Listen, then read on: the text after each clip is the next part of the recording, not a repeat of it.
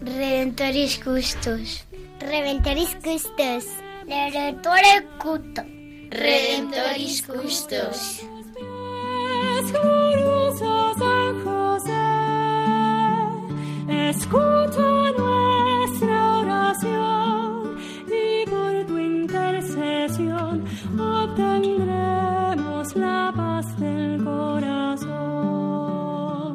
Comienza Redemptoris Custos, dirigido por el Padre Leocadio Posada.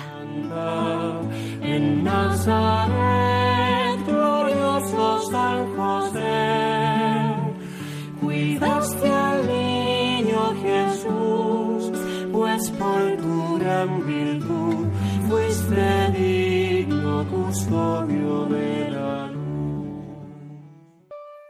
Del Evangelio según San Mateo. José, hijo de David, no temas recibir a María, tu esposa, pues lo concebido en ella es obra del Espíritu Santo. Dará a luz un hijo, y le pondrás por nombre Jesús, porque él salvará a su pueblo de sus pecados.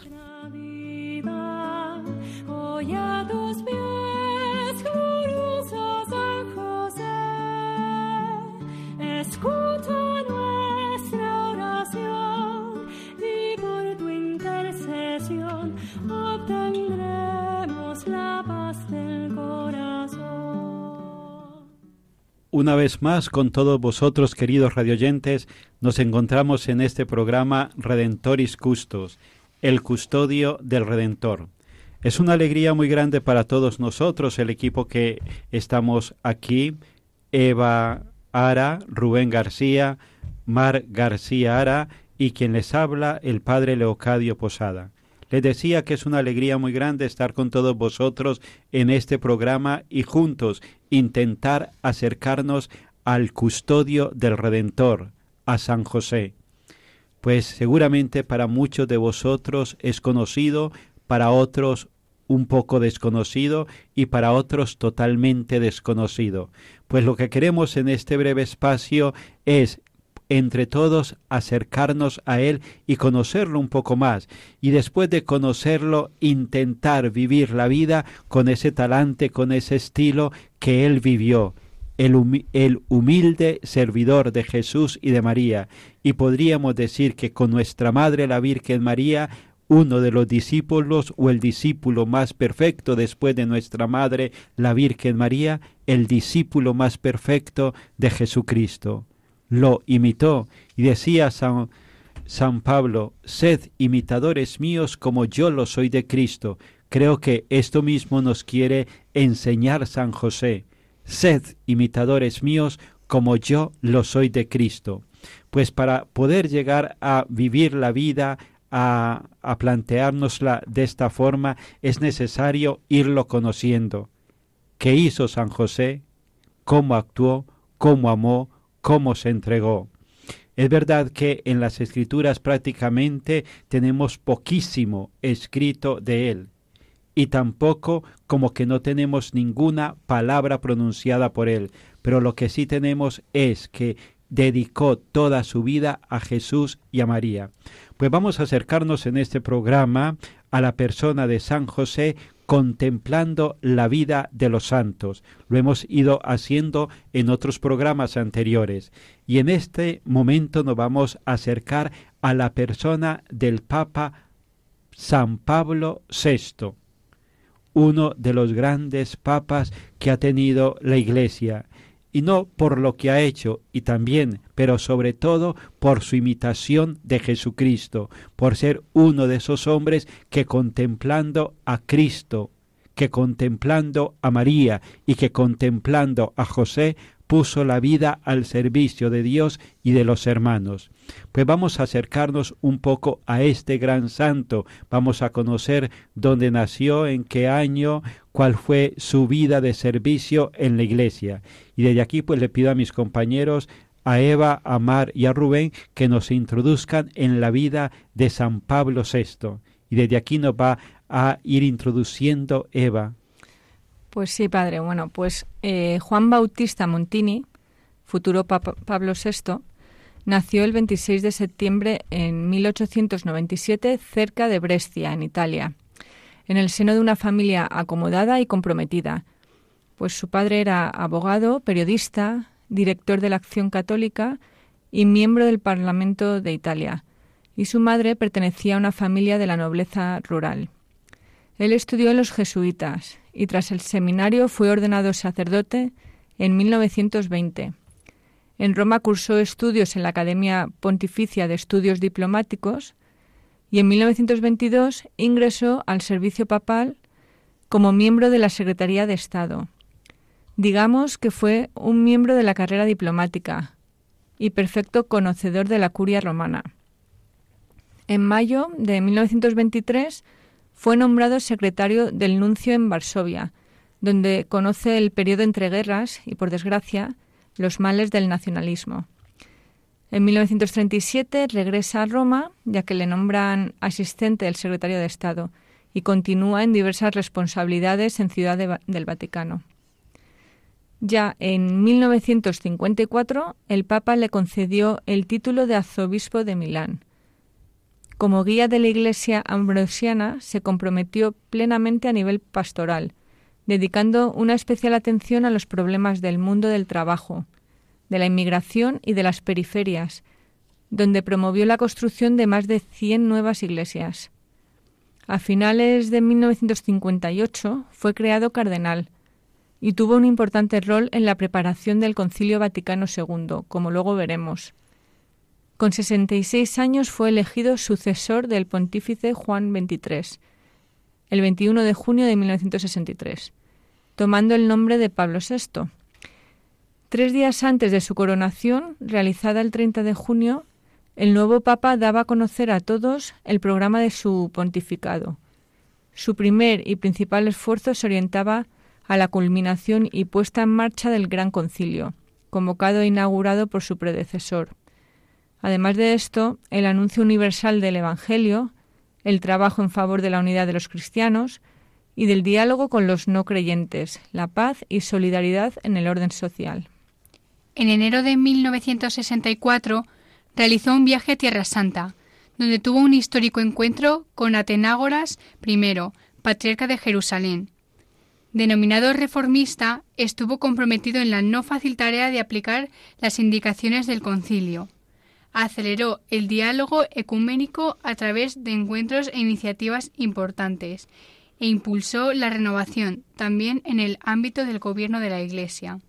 También en la, en la liturgia realizó un paciente trabajo de mediación para favorecer la renovación pedida por el Vaticano II, sin lograr evitar las críticas de los sectores eclesiales más avanzados y la oposición de los conservadores. Pablo VI falleció en Castel Gandolfo el 6 de agosto de 1978. El 19 de octubre de, 2014 se produjo la beatificación de Pablo VI, al que le tocó conducir la Iglesia en una profunda renovación interior tras el Concilio Vaticano II. La ceremonia fue presidida por el Papa Francisco y en ella también estuvo presente Benedicto XVI, honrando al pontífice que le creó obispo y cardenal. Fue canonizado por el Papa Francisco en 2018. Sí, Mar, eh, como resumen de lo que han contado Eva y Mar, fue un fiel sucesor de Juan XXIII, decidiendo continuar con el Concilio Vaticano II, gran obra del, del pontífice anterior. Asimismo, fomentó las relaciones ecuménicas con las iglesias ortodoxas, anglicanas y protestantes, dando lugar a muchas reuniones y acuerdos históricos. Como arzobispo de Milán, fue conocido pronto como el arzobispo de los pobres, por su amistad con los trabajadores de las fábricas a los que visitaba. Citando las enseñanzas de Ambrosio de Milán, nombró a María como la madre de la Iglesia durante el Concilio Vaticano II. Pablo VI buscó siempre el diálogo con el mundo, con otras religiones, incluso con los no creyentes.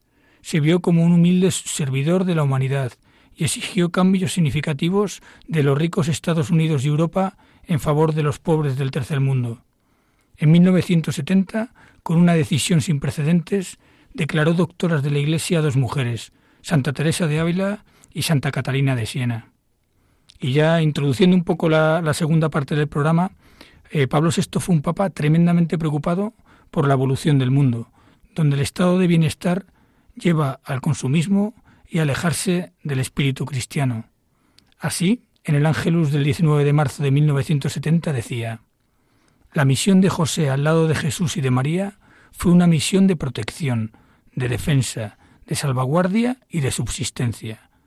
La Iglesia tiene necesidad de ser defendida, tiene necesidad de ser custodiada. En la escuela de Nazaret, pobre y laboriosa, pero viva, consciente y disponible para su vocación mesiánica. Esta necesidad de protección hoy es grande para poder mantenernos indemnes y para actuar en el mundo. La misión de San José es la nuestra, custodiar a Cristo, hacerle presente en nosotros y alrededor de nosotros.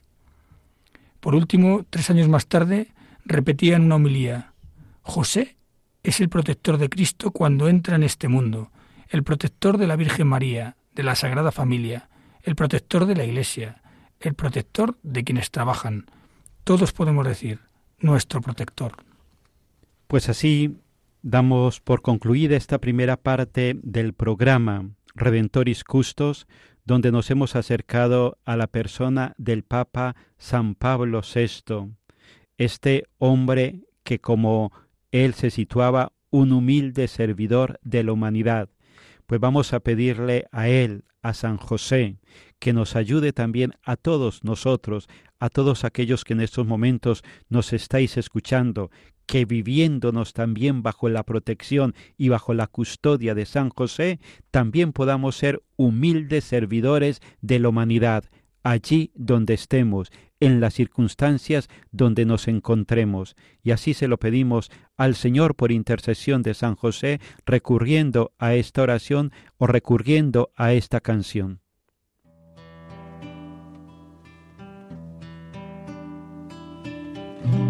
Yo no soy digno de entrar en su hogar y mucho menos de llegarle a amar. Soy un pobre carpintero sin tesoros ni dinero, mi cetrón burdo madero y mi trono un butacón. Qué riqueza he de darles, bajo qué techo a guardarles cuando el frío invierno al llegar venga dispuesto a quedarse. Soy solo un trabajador con manos de leñador que convierte en herramientas. Pero ¿cómo he de decir con el mismo Dios vivir? ¿Quién soy yo para abrazarle o decir que soy su padre? Soy yo.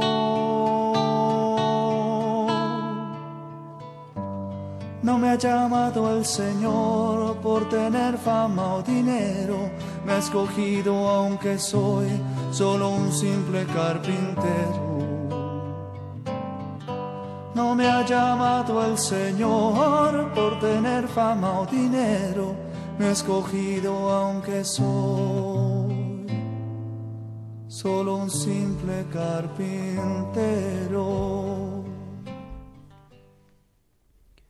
Redentoris Custos, el custodio del Redentor. Estamos desarrollando este programa dirigido totalmente hacia la persona de San José. Y el objetivo nuestro es desde aquí querer acercar a San José a todos aquellos que en estos momentos nos estáis escuchando aquellos que en estos momentos estáis en carretera y que habéis sintonizado con nosotros, aquellos que estáis en vuestros hogares, en vuestros lugares de trabajo. Pues a todos vosotros os queremos invitar a que realmente integremos en nuestra vida cristiana a San José. ¿Tiene este humilde carpintero algo que enseñar al hombre del siglo XXI?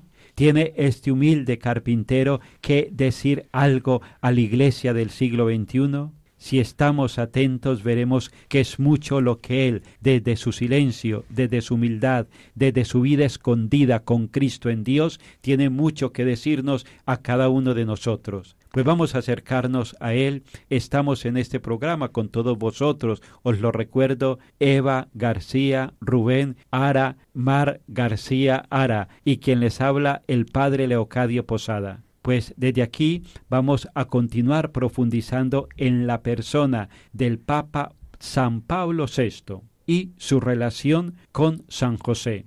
Lo hemos ido diciendo en otros programas, que a San José lo podemos ir conociendo desde la influencia que él ha tenido en la iglesia y en personas concretas. Y hoy nos estamos centrando en la persona del Papa San Pablo VI.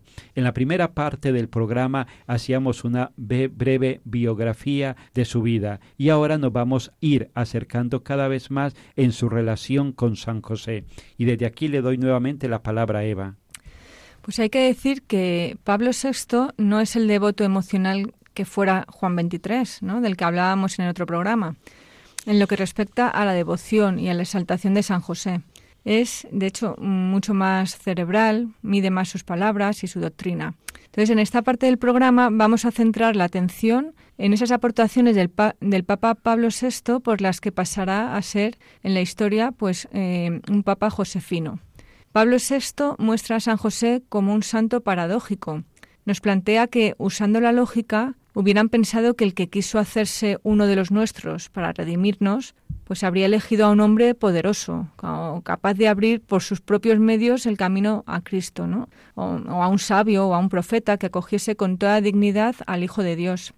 Pero se trata de todo lo contrario, o sea, eh, un hombre corriente y humilde. Se trata de un santo nivelado con el común de los hombres, sin, sin, una historia, sin renombre. Es más, a pesar de ser el jefe de la familia humana dentro de la cual vivió Cristo, el Evangelio no nos dice nada particular de él. Como mucho dice que era justo. Entonces me ha gustado que Pablo VI nombra a San José como el padre putativo de Jesús, queriendo con esto significar que San José no le dio a Cristo el ser, pero sí cosas tan importantes como la clase social o la condición económica, eh, la experiencia profesional, el ambiente familiar o, la educación humana. También que Jesús era llamado el hijo del carpintero, es decir, lo que quieren lo quieren despreciar por su origen humilde, y siendo esto precisamente lo contrario, una elección de Dios. Cristo decide abajarse a la más humilde condición humana. Aún así, Pablo VI dice que es de suma importancia el aspecto de que San José es el vínculo de Cristo con el rey David, cuestión vital para, el cumplimiento de las profecías. Pues sí, Eva, eh, yo interpreto esto que dices como que San José es el que acerca el común de los cristianos, cualquiera de nosotros, a ser familia del Rey, nuestro Dios, aun siendo humildes trabajadores, y ponernos al servicio del Redentor, ser carpinteros custodios del Redentor. De, las palabras de una de sus homilías se deduce con toda claridad la participación de San José en la obra redentora de su Hijo. Afirma de, forma rotunda que la vida de San José no tuvo otra razón de ser que estar al servicio del misterio de la Encarnación y de la misión redentora que le está unida. San José puso su vida, trabajo, corazón y todo su ser al servicio del Mesías. Para mí es muy importante la visión de San José como ejemplo a seguir, a imitar en la medida de lo posible, especialmente en la virtud tan vigorosamente señalada en él, la de la pobreza. Esto es algo que nos inquieta. En un mundo entregado a la conquista de la riqueza económica, es algo claramente contradictorio a la línea de progreso que se supone que debemos seguir en una sociedad de bienestar y de consumo. Los bienes económicos son dignos de nuestro interés cristiano, a condición de que no se conviertan en fines en sí mismo, sino en medios para sustentar la vida orientada a otros bienes superiores. La pobreza laboriosa y digna de San José nos sirve hoy de orientación para descubrir en nuestro mundo moderno el sendero de los pasos de Cristo. Yo lo interpreto gracias a Pablo VI.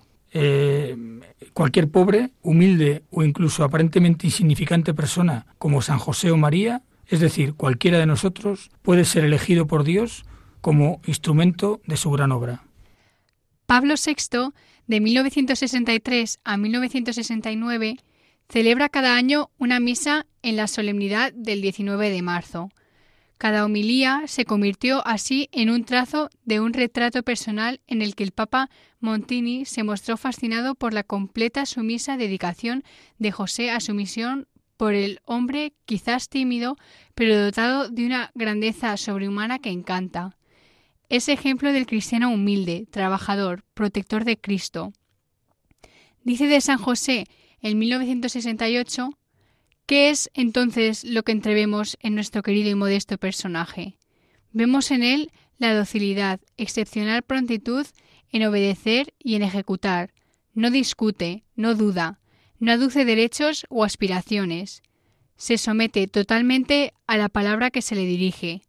José acepta su destino porque se, le ha dicho, no temas recibir a María como a tu esposa, puesto que el que ha nacido en ella es obra del Espíritu Santo. En la humildad del 69 dice Pablo VI de San José, para él las cargas, las responsabilidades, los riesgos, las preocupaciones de la pequeña y singular Sagrada Familia. Para él el servicio, para él el trabajo, para él el sacrificio, en la penumbra del cuadro evangélico, en el que nos gusta contemplarlo, y ciertamente corresponde, ahora que lo sabemos todo, llamarlo feliz, bendito. Esto es el Evangelio. En él los valores de la existencia humana toman una medida diferente a la que solemos apreciarlos. Aquí lo pequeño se convierte en grande. Pues desde aquí vamos a ir concluyendo este momento de estar con San José. Nos hemos acercado a la vida del Papa San Pablo VI. Este hombre también humilde servidor de la viña del Señor, que llevó hacia adelante el Concilio Vaticano II impulsado por San Juan XXIII, y que lo hizo también poniendo su vida, poniendo su vida en las manos de San José y también fijando su mirada en ese humilde carpintero de Nazaret, que también escuchó podríamos decir, Pablo VI en ese momento tan difícil de la historia de la Iglesia, lo que San José escuchó. No temas recibir a Jesús, no temas recibir a María. Y por eso el Papa San Pablo VI nos ha dicho, cada uno de nosotros estamos llamados a custodiar, a hacernos responsables de Jesús, hacernos responsables de la Iglesia, hacernos responsables de cada uno de nuestros hermanos. ¿Y de qué forma? Con humildad, con sencillez, con valentía, con creatividad. Pues desde aquí nos encomendamos a este santo y también, y de una forma muy especial, a San José, uniéndonos a las letanías de los niños. Casto guardián de la Virgen, ruega por nosotros. Padre nutricio del Hijo de Dios, ruega por nosotros. Custodio de las vírgenes, ruega por nosotros. Celoso defensor de Cristo, ruega por nosotros.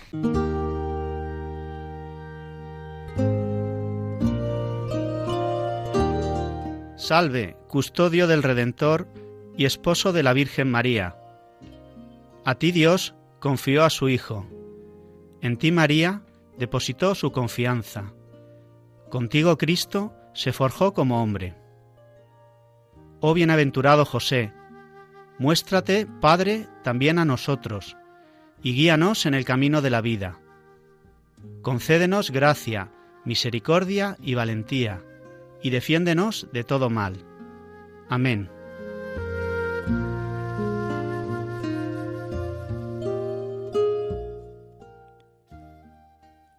Ha sido para cada uno de nosotros una alegría muy grande el poder estar este rato hablando, compartiendo, acercándonos a la persona de San José de la mano del Papa San Pablo VI.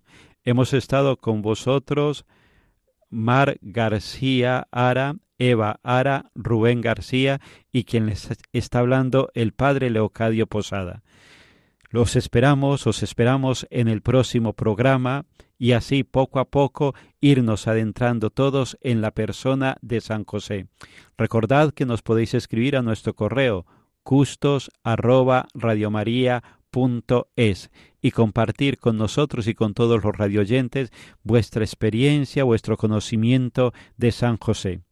Unidos en la oración, que la Virgen María, San José, San Pablo VI y todos los santos intercedan por nosotros, para que también seamos con toda la Iglesia Universal testigos de Jesucristo en el siglo XXI y que como San Mm, San Pablo VI nos podamos también todos hacer responsables de Jesucristo, custodio de Jesucristo en la vida de nuestros hermanos y en la iglesia del mundo de hoy. Hasta el próximo programa a todos vosotros, queridos radioyentes.